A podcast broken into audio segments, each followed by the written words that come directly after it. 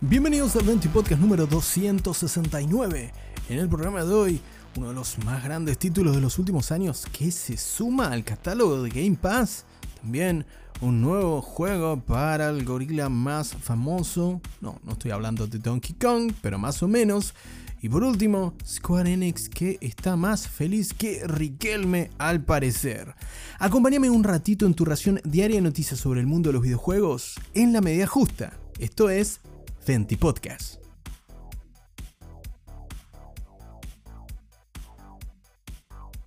Comenzamos el Venti Podcast hablando sobre una grata noticia para los jugadores de Xbox y sobre todo para los fans del servicio Game Pass. Sí, luego de lo que ha sido la culminación,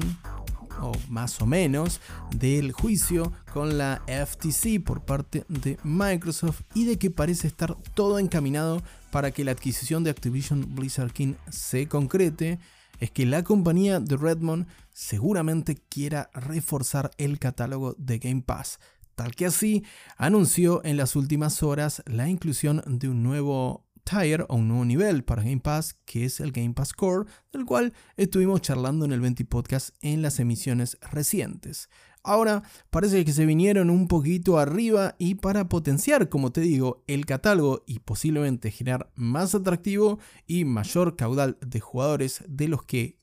potencialmente va a generar Starfield cuando se estrene el 6 de septiembre, es que la vicepresidenta de Xbox, la señora Sarah Bond, se puso un poco jocosa y en su em, perfil oficial de Twitter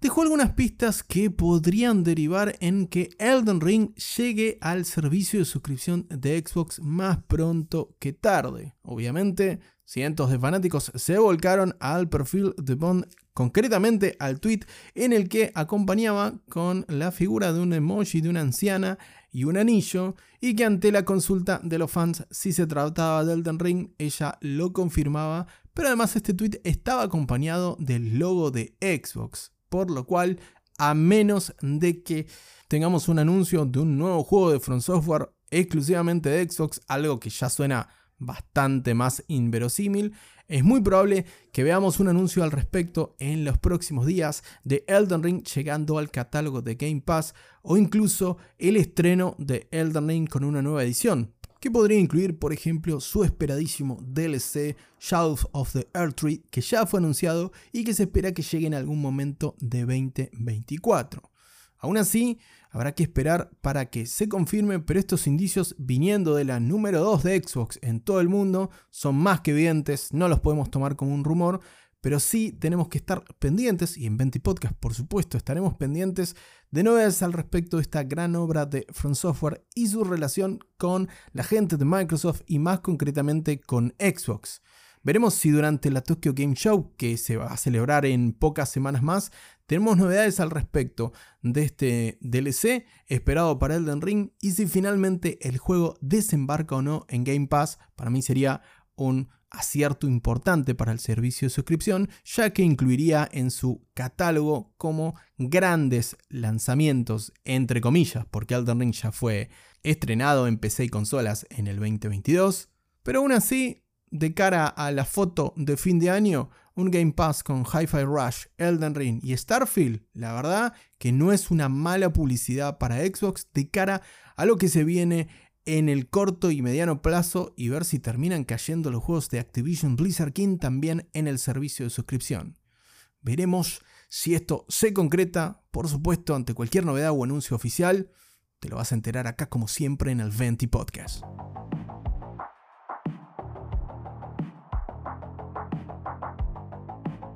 Continuamos el programa de hoy y me toca hablar en este caso de un juego que se convirtió inmediatamente en uno de los más esperados de mi parte en este año y no sabía ni siquiera que existía. Realmente me genera muchísima intriga y muchísimo hype este School Island Rise of Kong que nos va a llevar a una aventura en la que encarnaremos al mico con hipertrofia más conocido del mundo, con, perdón, de Donkey Kong y todo su linaje. Y realmente, ni bien vi el anuncio de su estreno, de su lanzamiento, no pude tener más que hype eh, y sinceramente un poco de cinismo porque se ve muy mal School Island, Rise of Kong. Realmente no entiendo cuál es el deseo de algunas compañías de hacer pelota algunas franquicias. La verdad es que King Kong no es una de mis franquicias favoritas, pero sí la recuerdo mucho con respecto a, mi infancia. Pero bueno, eh, anécdotas personales aparte,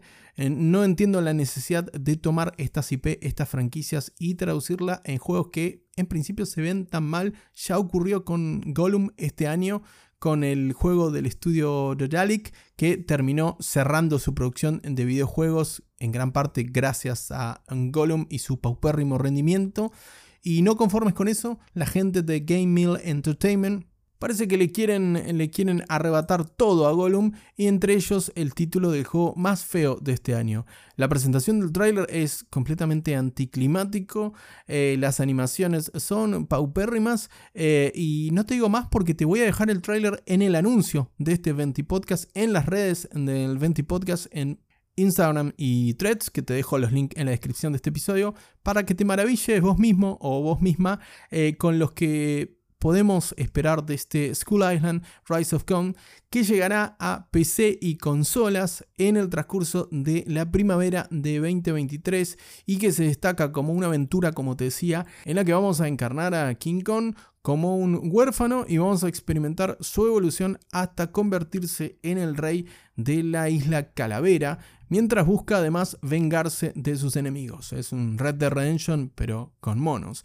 Además, nos prometen desatar la furia absoluta de Kong con combos devastadores, con muchísima acción y liberar nuestra ira para liberar el estrés de la vida diaria, eh, eh, rompiendo cosas y matando otras criaturas en la gigantesca isla Calavera. Y no solo eso, además vamos a poder desbloquear habilidades porque además es un, eh, es un simulador de mono con RPG es una cosa encantadora este School Island y me preguntarás qué hacemos hablando de él. Bueno, es una noticia, como te decía, del día de hoy, pero lo más importante aún es un importante contendiente a arrebatarle a Gollum el, premio al peor juego que posiblemente veamos este, este año. Como te decía, si te querés deleitar con esta auténtica proeza técnica, te dejo más imágenes y te dejo el trailer en las redes sociales del podcast. Tenés los links en la descripción. Anda preparando la tarjeta y anda ahorrando para esos 30, 40 dólares que va a salir el nuevo juego de King Kong. Porque sin duda, Gotti. Sin, duda, no Tears of the Kingdom no tiene nada que hacer al lado de este juego. Mirate el trailer y después me comentabas qué te pareció.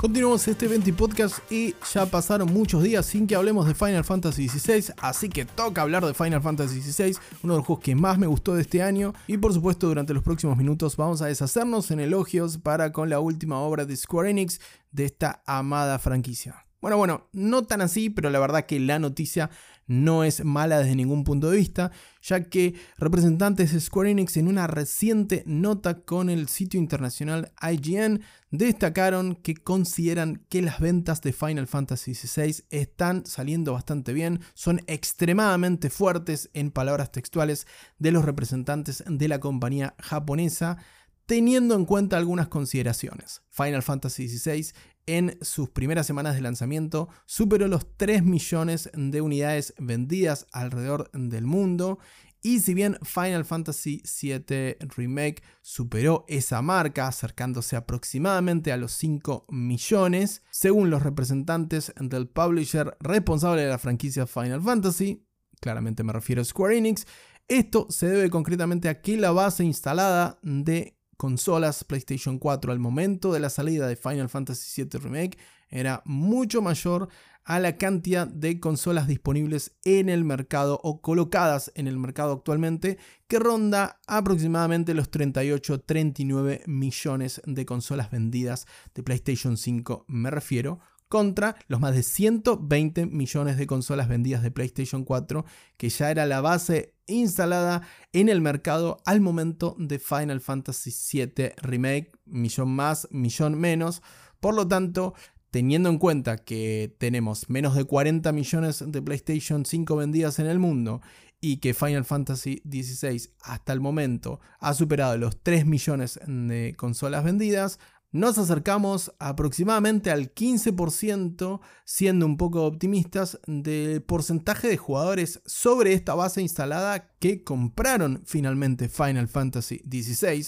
lo cual a los ojos de Square Enix y en sus propias declaraciones es un número para nada despreciable y le da el visto bueno a la obra del Creative Business Unit 3, sí, así se llama el estudio, la división de desarrollo que se encargó de Final Fantasy XVI dentro de Square Enix. Así que puede descansar Naoki Yoshida, el gran productor de Final Fantasy XIV, que repitió en la silla de productor para Final Fantasy XVI y que, como te contaba previamente en el Fenty Podcast, estaría trabajando en un próximo DLC de la historia de Clyde Rothfield y compañía. Con estos números de ventas, es de esperarse que veamos más de Final Fantasy XVI y que te contemos más novedades sobre el título, por supuesto, aquí en el 20 Podcast.